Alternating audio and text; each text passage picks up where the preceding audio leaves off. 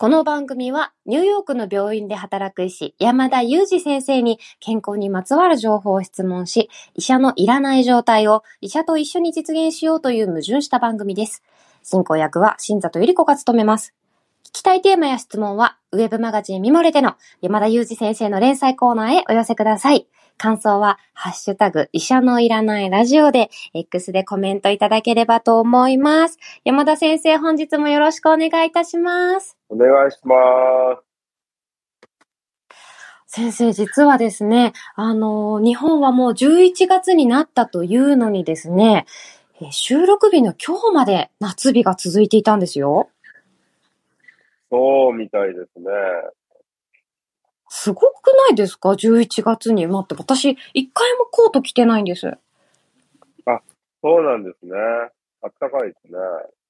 そうなんですよ。なんか、あのー冬のコートって大体夏が終わったら店頭に出始めたり、秋服が並び始めたりっていうイメージなんですけど、なんか全然街中が夏の延長線上っていう感じではあったんですけれども、今週の中盤から、収録日の週の中盤からは徐々に、あのー気温が下がっていくということなんですよね。ああ、そうなんですね。ちなみにニューヨークはもうすでに極寒ですし、私が今いる、あの、米国某所はですね、半袖短パンですね。ちょっとその話、じゃあ先生、プレミアム配信でたっぷりどこにいるのか、何をしてるのかっていうところをちょっと伺ってもよろしいですか？そうですね。プレミアム配信で、どこで何をしているのかお話ししたいと思います。先生すごい、今日はあの、プレミアムという言葉ね、だいたいいつもちょっと少し噛んでしまう時があるね。でも若干あれですよね。若干上から言われてますよね。今 そんなことない、そそんなことあるわけないじゃないですか。そんなことはないですよ。そうなんです。でもね、あの先生、11月になりましたので、本格的にね、プレミアム配信を、あの、開始いたしまして、医者のいらないラジオは、あの、通常健康にまつわる情報を質問していますが、ちょっとね、プライベートなお話とか、ポジティブになれるようなお話を、もうずずいと深く山田先生に伺っていこうという配信を作ってるんですよね。そうですね。で、あの、よくやっぱり山田先生のお話聞き続けてるとポジティブになったっていう方がね、多くいただいて、そういう声もね、あの、たくさん伺えますので、で、私も本当にポジティブになったり、なんかちょっとやる気ないなって思った時も山田先生のことを思い浮かべるとやる気になるみたいなこ効果もありますので、気になる方ぜひぜひプレミアム配信チェックされてみてください。そうですね。もうぜひプレミアム配信を聞いていただき、私がどこにいるのか、あんまり興味なさそうですけど。いや、でもね、先ほどのレギュラー配信で、ちょっとその、先生がどこにいるかプレミアムでってお話をしたら、あまりに山田先生がどこにいるのか気になってプレミアムリスナーになりましたというコメントもいただいてしまいました。ありがとうございます。ありがとうございます。でもあの、ちょっと注意点がありまして、あの、アプリとウェブ両方からあの申し込みができるんですけれども、ウェブで加入すると、あの、アプリで加入するよりも300円もお得になり、しかも初月無料なので、ぜひ、あの、ウェブからのお申し込みをお勧めします。ウェブからだと500円で、アプリからだと800円になってしまうんですよね、月額。そうみたいですね。そう、そうなんですよ。だからね、ぜひね、あの、お得な方を選んでいただきたいなと思います。そうですね。ちなみに私の名前にもですね、P がついてますんで、私もですね、実はプレミアムリスナーなんですけども、私もウェブからちゃんと申し込みましたよ。よかった。お得に入会していただいたんです。なんででしたっけ？なんで先生、プレミアムなあのですね、これあれなんですよ。プレミアム生配信をしたいと思っても、私がですね、プレミアム会員じゃないと生配信に参加できないという問題がありまして、配信するためにプレミアムリスナーになるという、なんかこう、矛盾してるような気もしなくもないんですけども、リスナーになっておりますので、プレミアムリスナーの皆様、私も同じ立場で配信しております。いや、そうなんですよね。私たちはですね、日本とアメリカと遠隔で配信しているので、アカウント2つ必要なんですよね。そうなんですよね。はい。多分、多くの配信者の方は、あれですよね、同じ場所からというか、そういう感じでやってらっしゃるんでしょうね。ねえ、だからちょっと、あのー山田先生がなぜかプレミアムリスナーになるというおかしなことが起こってはいますが、まあ、そのおかげでちょっとね、あの、生配信をこのまで通りお届けできるようになりましたので、今日も引き続き生配信で、えーリスナーの方からいただいた質問をご紹介していこうと思います。はい。今日はね、タカさんからいただいた質問です。あのね、二つあるんですけれども、いつも楽しく拝聴しております。二つ質問があります。一つ目は以前も相談させていただいた件なのですが、今年も健康診断で血圧が高めと診断され、家庭用血圧器で半年間継続して、継続して異常値が出るようであれば、お医者さんに相談してくださいと言われましたと。え家庭用血圧計での計測には、リスク、ベネフィット的にはリスクの方が高めだとおっしゃっていた記憶があるのですが、健康診断の結果の推奨であれば実施するべきでしょうか？イエスの場合、血圧計を選ぶ際の注意点を伺いたいです。えこれが1点目ですね。また、2点目。同じ健康診断で貧血を指摘されました。2年連続なので少し心配なのですが、普段の生活で気をつけた方がいいことはあるでしょうか？また、医療機関に相談すべきでしょうか？という質問をいただきました。タカさんありがとうございました。ありがとうございました。はい。血圧のお話はね、429回の時も山田先生解説いただきましたよね。そうですね、429回で正しい血圧の測定法についてかなり詳しくお話をしていますので、血圧の測り方についてはそちらをぜひ聞いていただきたいなと思いますね。で、血圧測るべきかどうかというご質問に対してはイエスで、あの、健康診断などで自宅での血圧測定が推奨された場合には、ぜひ自宅血圧測定を行ってください。で、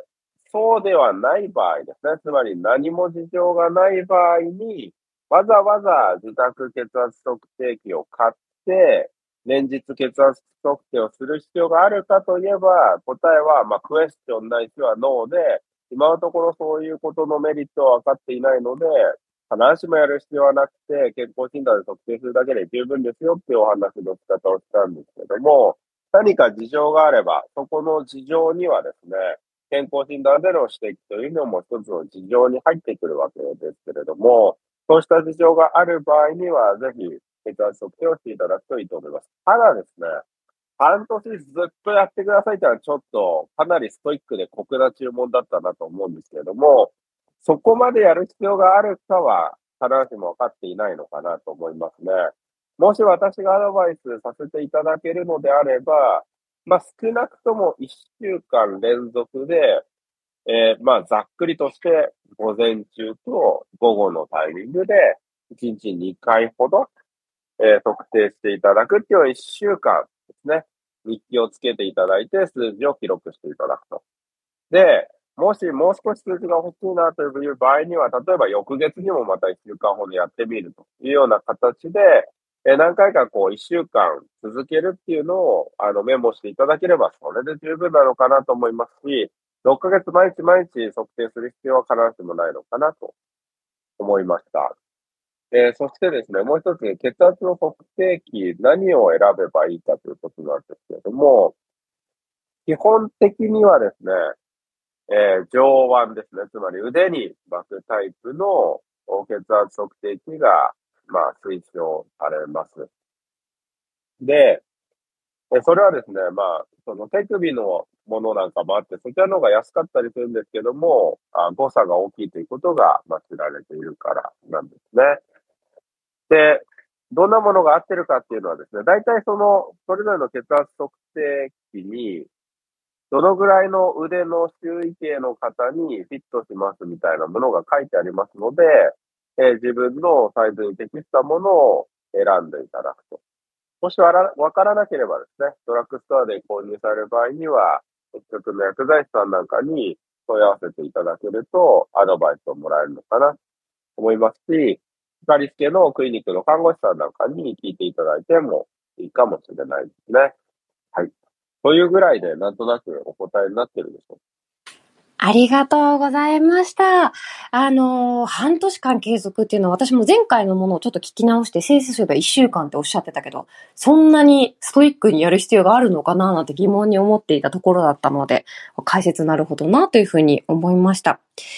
あとはあれですよね、家庭用の血圧計が、この手首のとこじゃなくて腕っていうのも前回も教えていただきましたよね。そうですね。はい。うんあとは、あのー朝晩1回ずつの2回と、まあ、記録をするっていうことが大切なんですよね。いそうですね。やーどうなんでしょうね。でも先生、これ例えばね、私がこのタカさんだったら、あの半年間継続してくださいって言われるじゃないですか。うそしたら、まあ、1週間、うん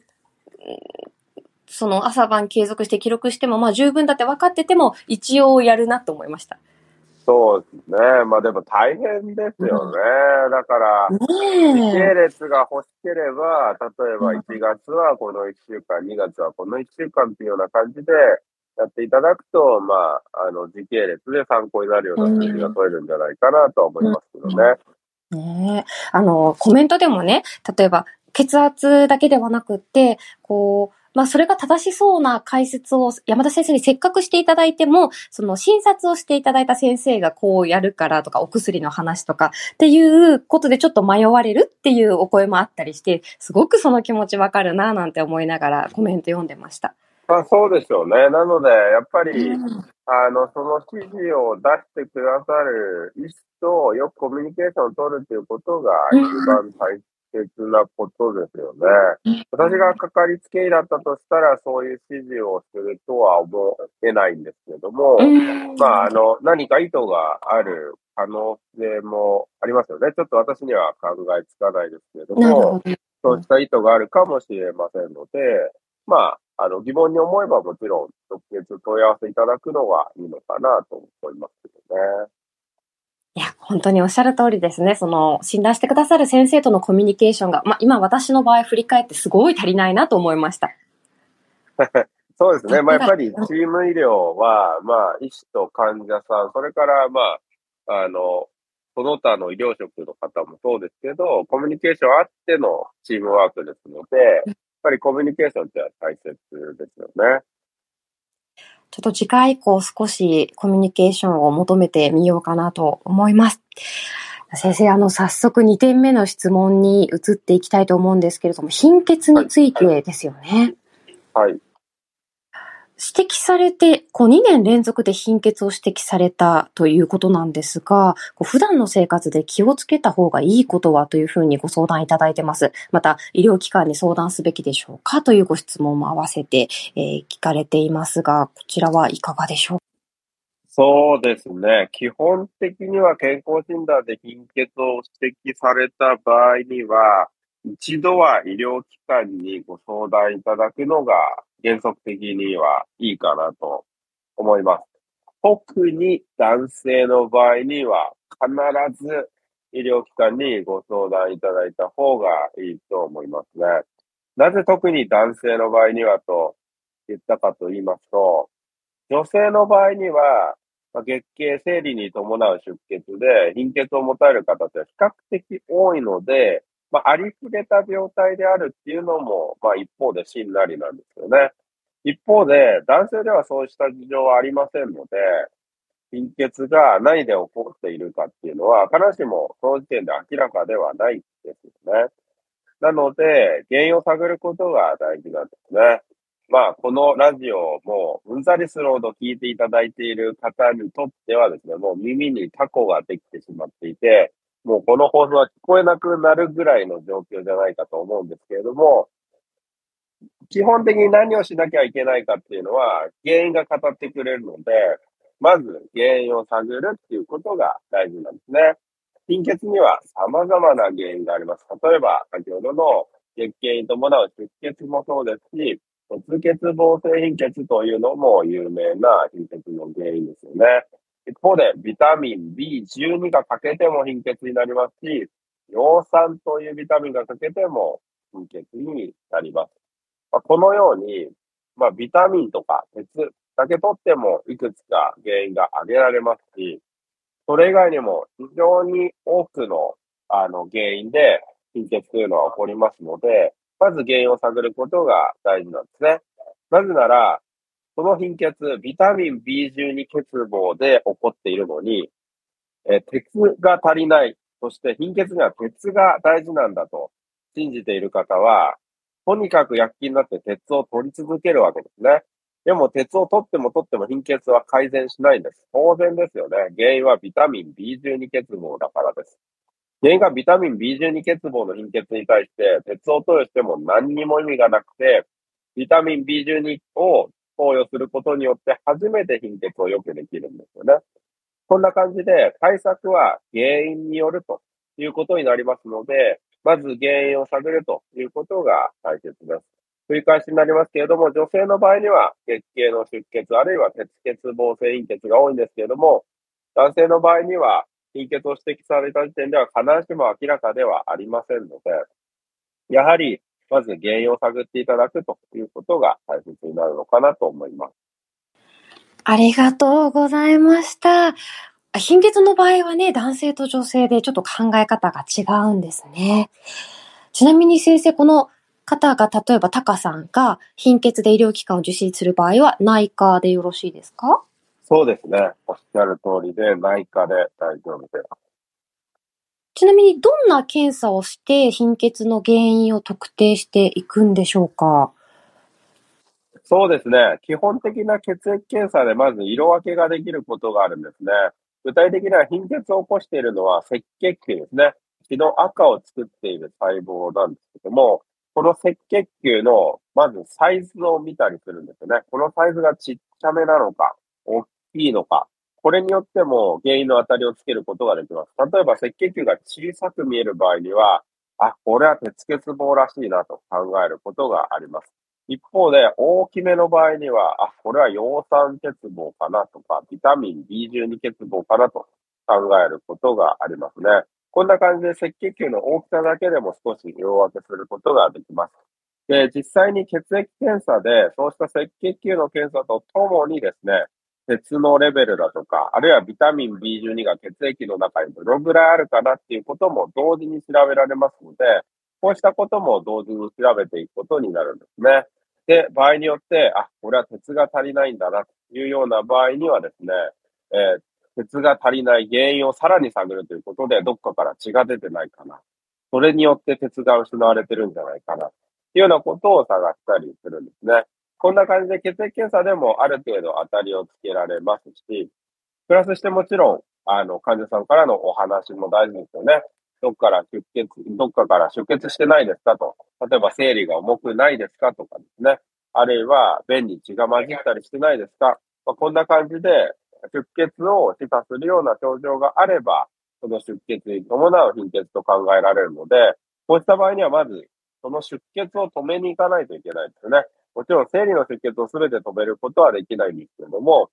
えー、肩月経といって生理の出血が多い場合には、何か生理の出血が多くなるような原因がないか、婦人科で調べてもらいましょうとかですね。あるいは、便に血が混じるといえば、胃や腸から出血してないですかということで、胃カメラをしたり、大腸カメラをして、出血の源を探るっていうような検査をして、出血があればそれを止めるっていう措置をしないと貧血は良くならないわけですよね。こんな感じで実はですね、いくつものプロセスを経て、出血、出血や、まあ、その他の貧血の原因を探って、その原因をせき止めに行かないと、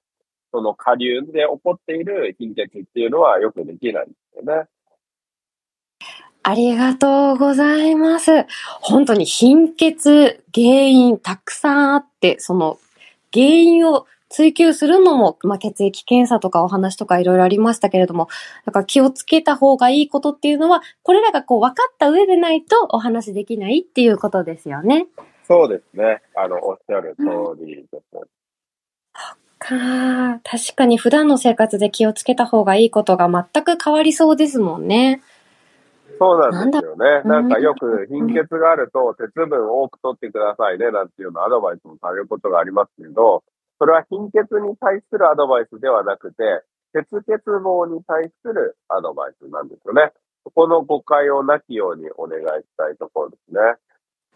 先生、ちなみにその、鉄分を取れっていうことで、昔なんかレバーを食べろみたいな言うのってそれですかね？そうですね。おそらくレバーを食べろと言われているのも、鉄分を補充してくださいねということで言われているんだと思うんですけども、それは一般的な貧血に対するアドバイスではないというふうに捉えていただく必要があります。これ結構当たり前に受け取っていて、でもちゃんと誤解を解いていた方がいい文章だなと思いました。その、貧血に対するアドバイスではなくって、っていうところが、なんかやっぱり、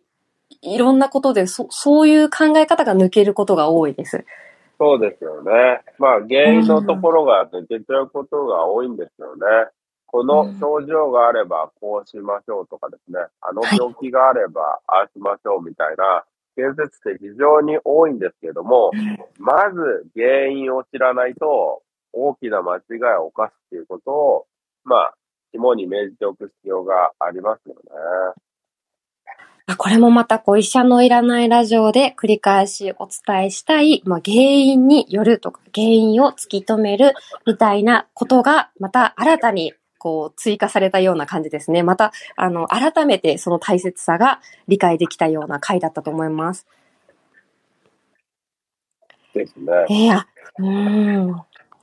まあ、コメントも本当に貧血皆さん興味が、あのー、と関心がおありなので、すごくコメントもいただくんですけど、貧血と低血圧を混同されている方が多いですというコメントもいただきました。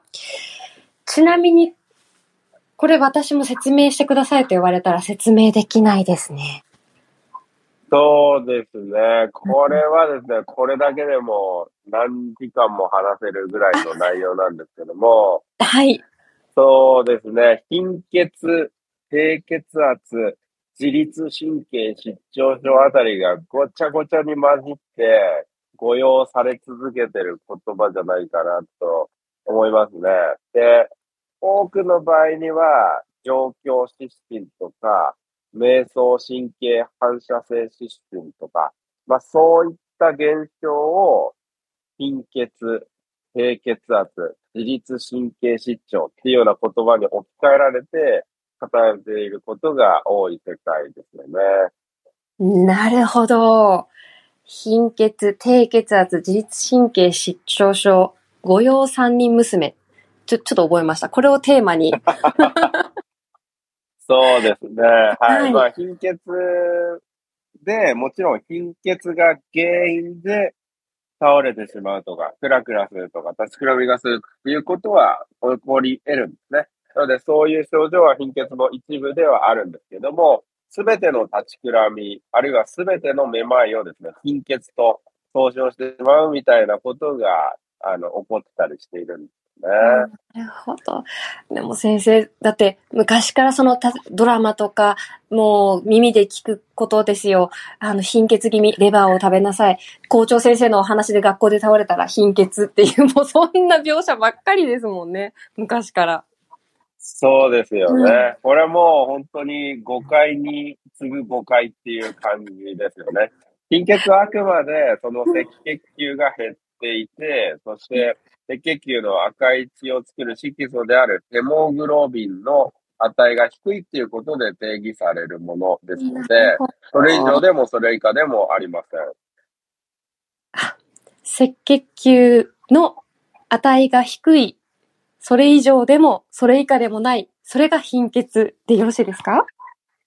そうなんですね。はい。定義上はですね、そのヘモグロビンとい。う値で定義をされることが多い病気ですよね。いやー、今日もこう、こっちでは当たり前じゃないのに、その、正解としてか捉えられているものを、ちゃんとした当たり前に塗り替えるような、あの、医者のいらないラジオ的な、こう、醍醐味的な配信できたかなと思います山田先生。そうですね。そういう会はですね、どうしてもなんかこう、ストイックな感じになっちゃうんですよね。うんうん。あの、ぜひね、この、今コメントでも、御用三人娘にかなりコメントいらっしゃったので、